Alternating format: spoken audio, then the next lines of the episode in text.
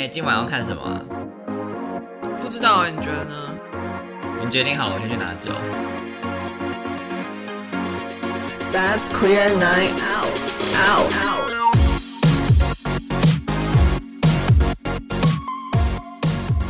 Hello，大家好，我是从小吃粗米粉的班森 你，干嘛心虚啊？因 为我觉得很白痴。我是从小吃细米粉的那一家。哎，为什么会有这段对话？是因为我们刚刚在吃饭，然后在吃米粉汤，对，然后我点了细米粉。然后我点粗米粉，然后我们就开始一个粗细米粉的 debate。对，我们还就是上网去 Google 说，就是粗米粉是不是只有台北有？然后我看上面是说中南部竟然就称呼它为台北米粉，我觉得这太荒谬了对，吧你？就知道。可是因为我真的从小吃米粉汤就是吃粗的啊，我没有再吃到细的，细米粉就炒的啊。没有，我上大学第一次来在台北吃米粉汤，看到那个米粉的样子的时候，我想说，我点的是米粉汤啊，为什么给我来米苔木？它不是米苔木，它是米粉汤。对，好，反正这个就是分享给大家，对 就是因为我们毕竟这一集要做也是一个回味，所以就牵你强了没？这么硬扯，对啊，我们其实想要聊一下跟国片，因为就是对，又讲到台台台湾味嘛。你真的太硬扯了。好，就是应该说前这两年，尤其是、对，就是可能同婚通过之后，刚好呃这两年有蛮多就是蛮受到大家关注的电影，都刚好有同志的内容，例如说《刻在你心底的名字》。对，这个算蛮著名的，因为当时做这部的时候，其实应该蛮多人都蛮期待可以看到说，呃，同志的电影就是再次的变成一个很大的议题，然后大家去讨论它，然后他有讲到很多跟过去历史有关的一些话题。对，然后另一个就是像《亲爱的访客》他也去触及了可能大家大家想到同志片可能就是恋爱啊什么，可是他就是讲的比较是亲情家庭的部分，也是蛮特别的一个切角。嗯嗯，那其实就是除就是不是台在台湾上映的这么多的电影里头，其实同志电影不是这两三年才突然变成主流的，其实。很久之前就有很多同志电影了。对，然后去年二零二一年，其实刚好有蛮多经典的就是老片子，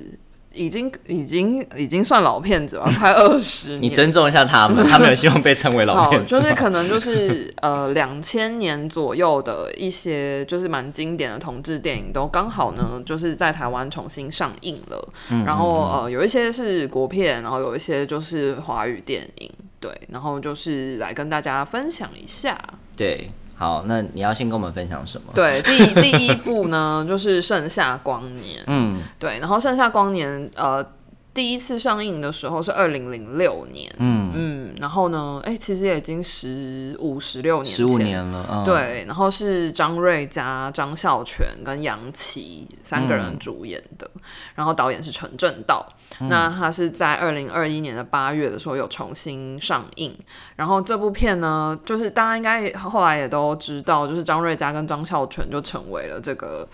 很像就是男同志的 i 偶像，对 icon 恋爱的偶像这样子，就是好像占有了一席之地。对，嗯然后其实这部片蛮有趣的，就是它也是一个小说。就是是小说改编小说改编，可是不是是好像是一个短篇小说，嗯嗯但其实当年好像有一些争议，就是编剧跟小说的原创作者可能之间有一些呃，就是没有可能没有谈好，或是怎么样，所以其实当年就是这个剧本跟小说的有一呃没有完全一样，就是剧情的走向没有完全一样，然后好像当时也有一些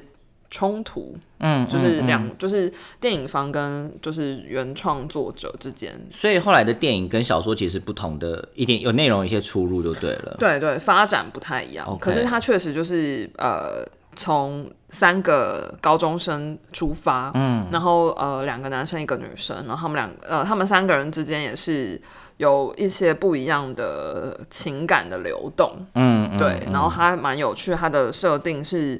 呃，我记得张瑞佳是行星，然后张孝全是恒星，嗯然后杨奇是彗星，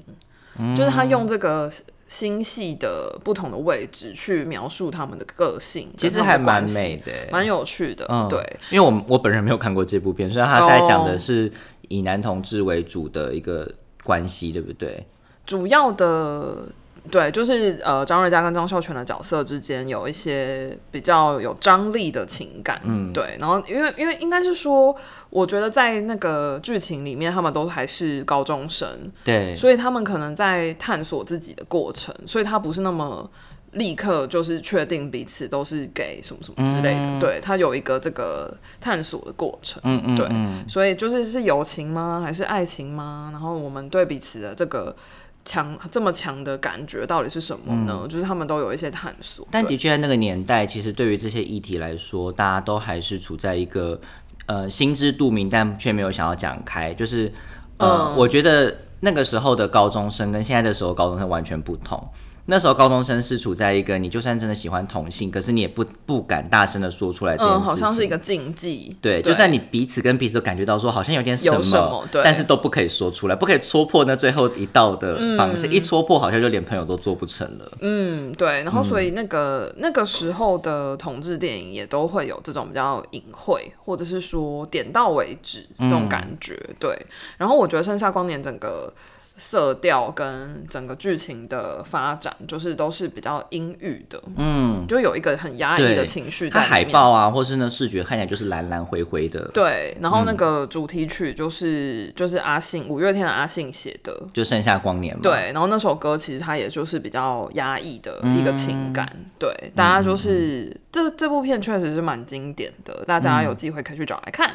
好，那接下来这一部呢，就是呃，在二零不一样的气氛，完全换另外一个气氛了。那这部片它在二零二二年的十月，就是后来修复重映，嗯但它这部是比《盛夏光年》再早两年再就发出来的电影，叫《十七岁的天空》，嗯是二零零四年的电影，由杨佑宁还有 Duncan 主演，陈映蓉导演就是指导的这部片。那这部片呢，我觉得。它很有趣的地方是，以前的同志电影其实多数都是以悲剧啊，像你刚刚哪家有讲到说，其实呃，《盛夏光年》是一个阴郁的一个状态。那十七岁天空却是以一个同志喜剧的角色跳脱出来，不再是把同志的角色变得非常的悲伤。对因为他故事在讲的是杨佑宁好像呃十七岁，然后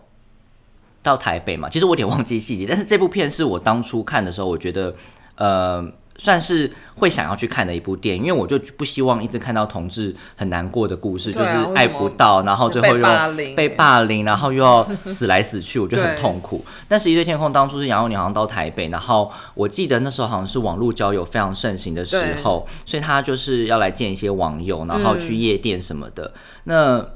我我当初呢看这部片的时候，其实还没到十七岁，所以对于这些事情来说很遥远，而且，呃，在没有十七岁的时候，你不会想象说未来会不会真的去网络交友，或者真的哦会不会去夜店因为这些东西不是你现在生活中会遇到的人生。对加上如果你又没有同志的朋友的话，这一切对你来说是一个非常遥不可及的状态。所以这部电影就给你的这些想象，嗯好像让你看到说，哦，网网络交友认识的人会长什么样子啊，然后嗯这个社群长什么样子啊？对对对因为它里面就是不是只有。呃，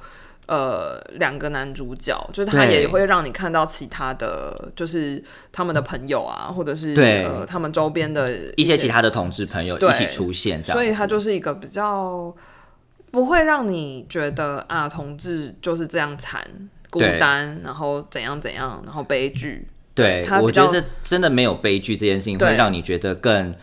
让你对同志的身份会更有希望一点点，你才不会觉得说看同志电影好像就是说天哪，我的人生注定要悲惨了。对对对，它就是一个比较轻松，然后整个、整个画面气面氛也很好，对比较阳光的感觉。对，虽然杨佑宁到后来就是不是如我想象中的那个样子，但是我觉得至少他在这部电影里面的呈现是一个很很不错的一个样子。所以，而且他现在在华灯初上也是另外一个形象去展现。我觉得，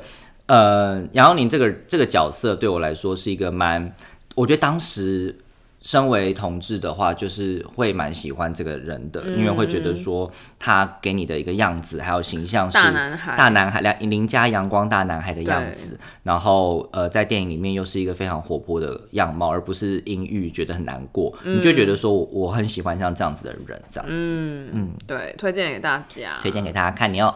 好，下接下来两部片呢，就是呃华语电影，对，然后呢，华语电影，对华语电影，因为应该说你也很难去定义它上映的发行的国家就是在哪里？对，这倒是真的。对，好，第一个是蓝宇，嗯，然后是蓝色蓝宇宙的宇，对，然后这部片呢是。呃，故事背景是设定在北京，嗯，那是香港的关锦鹏导演的作品，嗯，然后他呃第一次发行上映的时候是二零零一年，所以其实已经二十。多年前了，对，我们又在往时间上往更 更前面。对，然后呢，呃，主演的是两个中国的演员，刘烨跟胡军。刘烨跟胡军当年都超级年轻，然后他们现在已经是算是中生代，在中国很很知名的很知名，而且就是呃演技也很受肯定的两个演员。对，然后这个《蓝雨》这部片呢，它其实是改编自就是中国的一个网络小说。嗯，然后呢，它是在二零二一年的十二月的时候修。复重映的，嗯，那其实蛮有趣的，就是这个背这个故事的背景是在讲，就是呃胡军他是一个共产党干部的儿子，然后刘烨就是一个在北京的，就是一个年轻的学生，然后他们一开始是比较是那种呃有就是买买性服务这种，就是所以刘烨是算是性工作的一部分吗？还是说他其实只是想要跟？就是这个共产党儿子发生关系，所以应该是说他就是有一点像一个人付钱包养的这种感觉，对，就是养了一个。小男生，然后养了刘烨这样子之类的这种，所以他们一开始的关系也不是纯粹因为爱上对方，有一点金钱的交易在里面。对，但是是这个爱爱的情愫是慢慢的萌芽的。对，但是因为就是胡军演的角色，他就是一个，就是他不能，就是这个同志身份是一个禁忌，然后可能会毁掉他的。人生，嗯，对，所以他们的关系就变得很紧张啊，纠葛啊，然后很虐啊，这样子。对，现在好难想象跟共产党的儿子 有一些 什么样的发展，我觉得好可怕。对，但是因为这个感觉隔天就被和谐掉。对，但是因为这个背景反正就是在中国，嗯对，然后其实那个时候在重映的时候，就是呃，在台湾重新上映的时候，其实网络上蛮多评论在讨论了，就是现在啊，二十年后，就是其实中国的社会可能。相对来说，更没有办法去接受这样子的题材跟故事了。就当年二十年前，就是他们还有办法在中国拍这个电影，嗯，就是在那边取景啊，然后这两个中国演员都愿意参演啊。对，虽然说导演是香港人，嗯，对，但是就是那个时空环境可能还没有紧缩到。他们不能拍这件事，但是现在再来看，真的耶！你看那个金钱男孩，就是在中国要拍都遭遇重重的难关，所以最后跑来台湾拍。对，那你就可以想象，这是一个多么难得留下来的记录。嗯，就是曾经有一个剧组是在中国实地的去拍了一个同志的故事，对，然后是两个中国男演员，对，就是也有点难想象他们二十年后。他们再自己回过去看他们曾经的这个演出，他们应该不敢再提这件事情了吧？对啊，我都有点怀疑。对，但其实就是这个，就是这就是蓝宇，就是蛮经典的，就是那个时期关锦鹏也有拍《霸王别姬》。霸王别姬，对，就是哎，应该是关锦鹏吧。我不知道哎，我记得好像是对，等下查一下，对，不然人家给我跟那个听众道歉。如果不是的话，就是我下跪。然后就是我的意思是说，那个那个时候很多的呃同志电影都是这种很虐啊、很悲剧啊，然后死去活来的。对，但是就是这对，就是这个时期，是是关锦鹏吗？陈凯歌哦，陈凯歌，你给我听众道歉，我我大下跪。好，但反正就是蓝雨，就是蛮蛮经典的，就是那个时代的同志片的某种走向，就是很压抑，然后很悲伤，然后爱不到，很虐这样子。对，可以想象，我觉得其实真的中国现在环境不是不能再做类似的东西，是蛮可惜的，因为。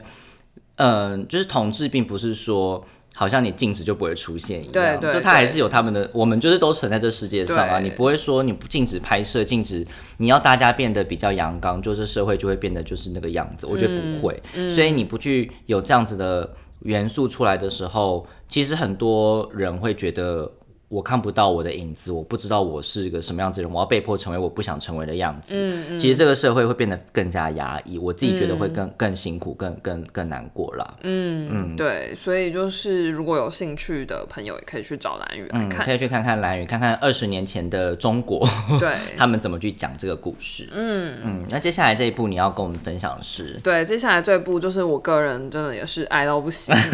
非常期待快说是。什么？是什么？就是《春光乍泄》哦，对，然后它就是更久以前，是一九九七年，嗯。对，然后呢，这主演的这两个人，O M G。，O M G，O M G，对，就是张国荣跟梁朝伟，很赞，很。赞。然后其实呃，有一个现在也是这个中生代演技超受肯定的演员张震，啊，张震有演出，他也有演出 OK 对，然后呢，导演就是王家卫，嗯，对，然后呃，《春光乍泄》呢，即将在二月二十五号在台湾就是呃修复修复上映，嗯。对，所以我自己就是蛮期待的。嗯嗯嗯，然后春光看一下，对，然后其实这个背景也很有趣，就是呃，再补充一点，就是社会文化的背景啊，就是一九九七年其实是香港所谓的回归中国，就是以前香港是英国殖民地，对然后九七回所谓的九七回归，就是、呃香港就不再是英国殖民地，然后变成就是中国的特别行政区这样子，对对。然后其实那时候很多人在讨论，就是《春光乍泄》这个文本，就是在这个九七回归的那个当下，他其实是想要讲一些什么，很隐晦的去描述，对。然后反正蛮有趣的，就是这个电影是预设，呃，不是预设啊，就是这个电影是描述张国荣跟梁朝伟饰演的一对男同志 couple，、然后他们就是。他们就是有一个共同的目标，就是要去呃阿根廷，然后去看一个全世界最大的瀑布。嗯，就是他们要一起做这件事，所以他们就千里迢迢的从香港出发，然后去阿根廷。那他们两个人是什么关系？情侣，哦，他们本来在香港就是情侣，对对对，嗯然后他们就是一个相爱相杀的关系，他们就是爱的很激烈，但是吵起来就是也是那种毁灭式的吵架。嗯他们就是在这个旅行的过程中一直在呃和好、吵架、和好、吵架，然后嗯就都、都是很激烈，就是会动手动脚啊，或者是会让嗯对方碎心碎一地啊，什么什么的，嗯就是很业力关系很满的一对伴侣，，对，就是非常的激烈的爱这样子，嗯对。然后结果就是呃，好，就不要那个剧透大家。好，不要剧透，但反正他后面有一段很有趣，就是其中一个男主角就是在呃。在就是旅行结束以后，就突然来了台湾，哦，所以他还是有拍到台湾哦，对，就很有趣。然后，所以他有一段就是是那个我们现在在搭的那个文湖线捷运，哦，然后那个时候真的那时候就文湖线了，那个时候捷运真的刚开通，哇塞所以他就是有一段就是在搭文湖线捷运的画面，就是有那个时期的台北，那应该台北市长要来就是鼓励一下大家去看下这部片，傻眼。对，然后那个时候就有人说，哦，就是这个香港人，就是后来就是呃去完他自己的旅行，然后结果就来到台北，是不是就是有在暗示说啊，其实台北才是啊真正自由的或是自由或什么什么？但是这就是很多人自己的解影射跟投对投对对投射，但反正《春光乍泄》就是蛮经典的，因为王家卫的那个影像风格是很强烈的，然后他有他自己的叙事方式，嗯嗯，然后我个人就是很爱，所以我就是觉得这部片非常的好看，嗯，然后那个相爱相杀就是很很好看，嗯嗯，然后拜托就是张国荣跟梁朝伟，Hello，这两个人这么。我跟你讲，可是年轻一代的人对他们真的就是梁朝伟只认识上汽里面的 梁朝伟，O M G！我跟年轻人对他们真的都不。熟了。我告诉你，就是里面的张国荣跟梁朝伟真的帅到不行哎、嗯，上期里面梁朝伟也很帅。然后还能，哇！我不要诋毁上次，虽然你不要诋毁漫漫威。的喜欢的朋友，好，对，反正就是就是冲着梁朝伟跟张国荣，拜托大家，就是可以去看一下。哎、但补充说一下，我记得那时候你看完《刻在你心的名字》的时候，你是不是说有一些画面跟《春光乍泄》对对对很像？对，就有我觉得有一种致敬感，嗯嗯，对。但反正大家就是可以自己去看，然后自己去感受，对我觉得可以去感受。我自己也没看过啦，所以蛮想在这次如果重映的话，就二月二十五号重映开始会去看一下。嗯，对，那其实呢，我们刚刚讲这四部就是有重新上映的电影，刚好都是男同志电影。不好意思，男同志霸权的部分。I don't care。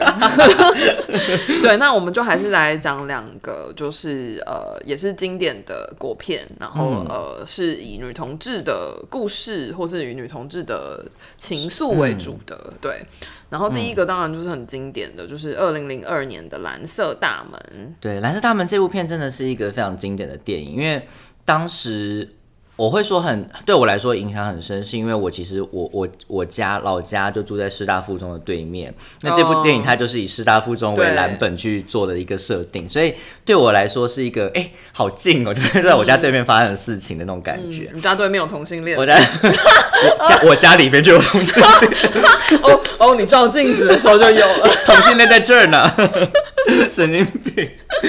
这部电影呢，其实是二零零二年上映，然后是桂纶镁跟陈柏霖主演，然后导演是一智演。嗯，那这部电影呢，其实我觉得非常精彩的部分是。呃，他们虽然在讲女同志的故事，但是其实蛮多的戏份都是在桂纶镁跟陈柏霖身上。嗯，那当时很吸引我的部分，也是因为这一点。嗯，因为我其实对于陈柏霖当当时的样子，其实还蛮蛮喜蛮喜欢那个样子的，嗯，所以就因此去看了这部片。然后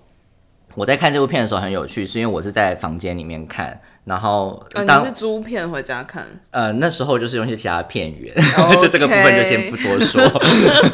但是反正那时候就是在用在家里看的时候，我妈就闯进来问我在看什么，然后我说天哪，好可怕！如果在看什么其他的一些 哦比较裸露的同志电影的时候，我觉得就很不妥。但就是至少是看《蓝色大门》的时候，没有在看就是一个就是电影这样子。剧片，Oops, no, it's not。妈妈吓坏。妈妈拉着说我也想一起看，妈没那么开放。好，反正《蓝色大门》的故事就在讲说，其实呃，就是高中生，高中生互相喜欢的故事。那陈柏霖跟桂纶镁就是呃。其实桂纶镁那时候到底有没有喜欢陈柏霖？就是他其实就是一个让陈柏霖觉得他好像喜欢他，然后想要认识他，然后虚造了一个好像有另外一个女生喜欢陈柏霖这个角色。但其实后来发现，其实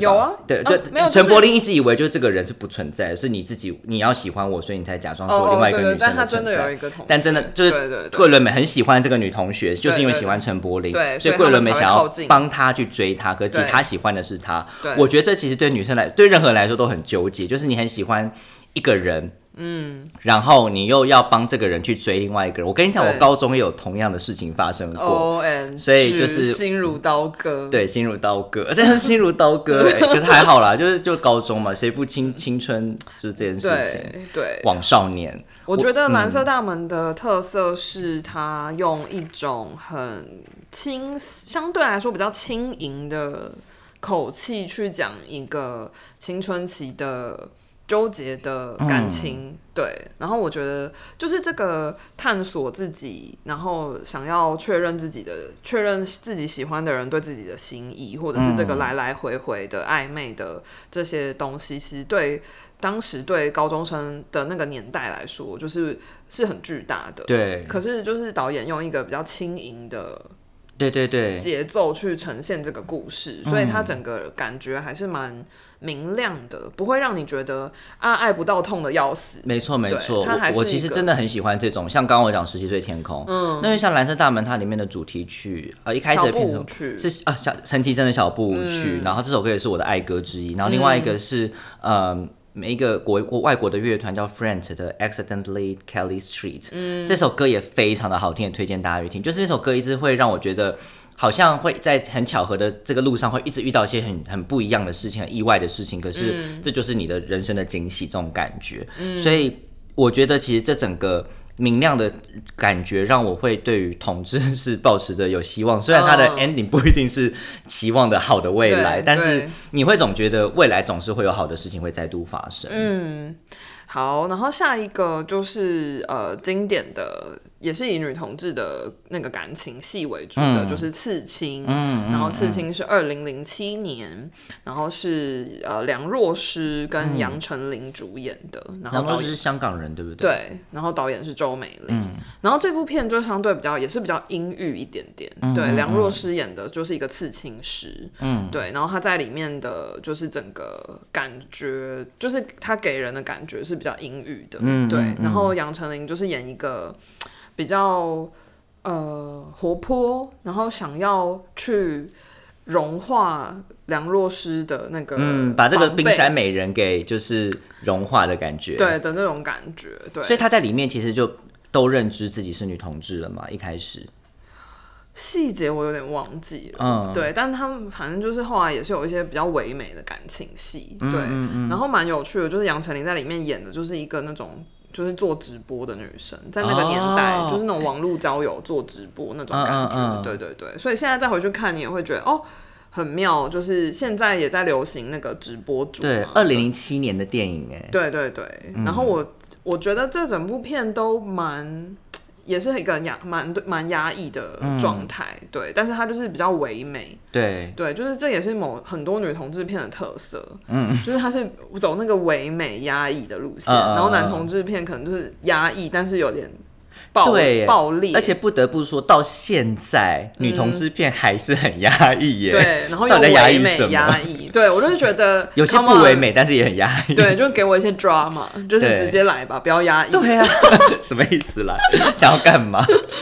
对，好嗯的，那这就是我们今天要跟大家分享的，就是经典的华语电影。对啊，我觉得其实呃，华语片越来越努力的在做这一块啦，就是有拍更多的同志题材跟同志元素进去。我其实也蛮乐见未来可以有更多的呃电影或电视剧，它其实。不一定要以同志为主角，但是它可能可能是旁边有些配角的同志的元素可以占比较大的比重，嗯，就是呈现嗯。在生活中这种感觉。对，比如说像是前阵子很有名的《俗女养成记》的第二季，它其实把同志的元素放在它的里面，但是你并不会觉得说好像这部整个都是在讲同志，嗯。可是它其实有讲到同志的代表性，我觉得这其实很重要，就是嗯。因为我其实看了很多同志的电影，就像我刚刚讲到的，其实很久以前的电影，他们的。故事或甚至现在，他们都让我们觉得说，好像同志没有未来，同志没有希望，哦太压抑了。我我嗯我们已经过得这么压抑了，为什么还要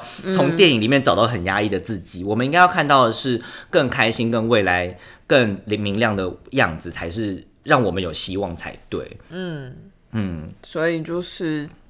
多多期待喽。然后我觉得看这些经典电影，大家可能也可以去回想说啊，原来呃以前在讲这些故事的时候是有这么多压力，或是有这么多包袱的，对，或者是说呃这个那个年代大家想到同志想到的都是这样子，很凄苦啊，很阴沉啊，或者是很悲伤啊，blah blah blah，、对，然后就当然也就期待就是未来。我们可以不用特别说这是一部同志电影，没错。但是同志的角色就是在每一部电影。都出都有出现。嗯。嗯。好的，我们敬请期待了。那今天就 到这里喽，对，谢谢大家，谢谢大家，我们下次再见，拜。拜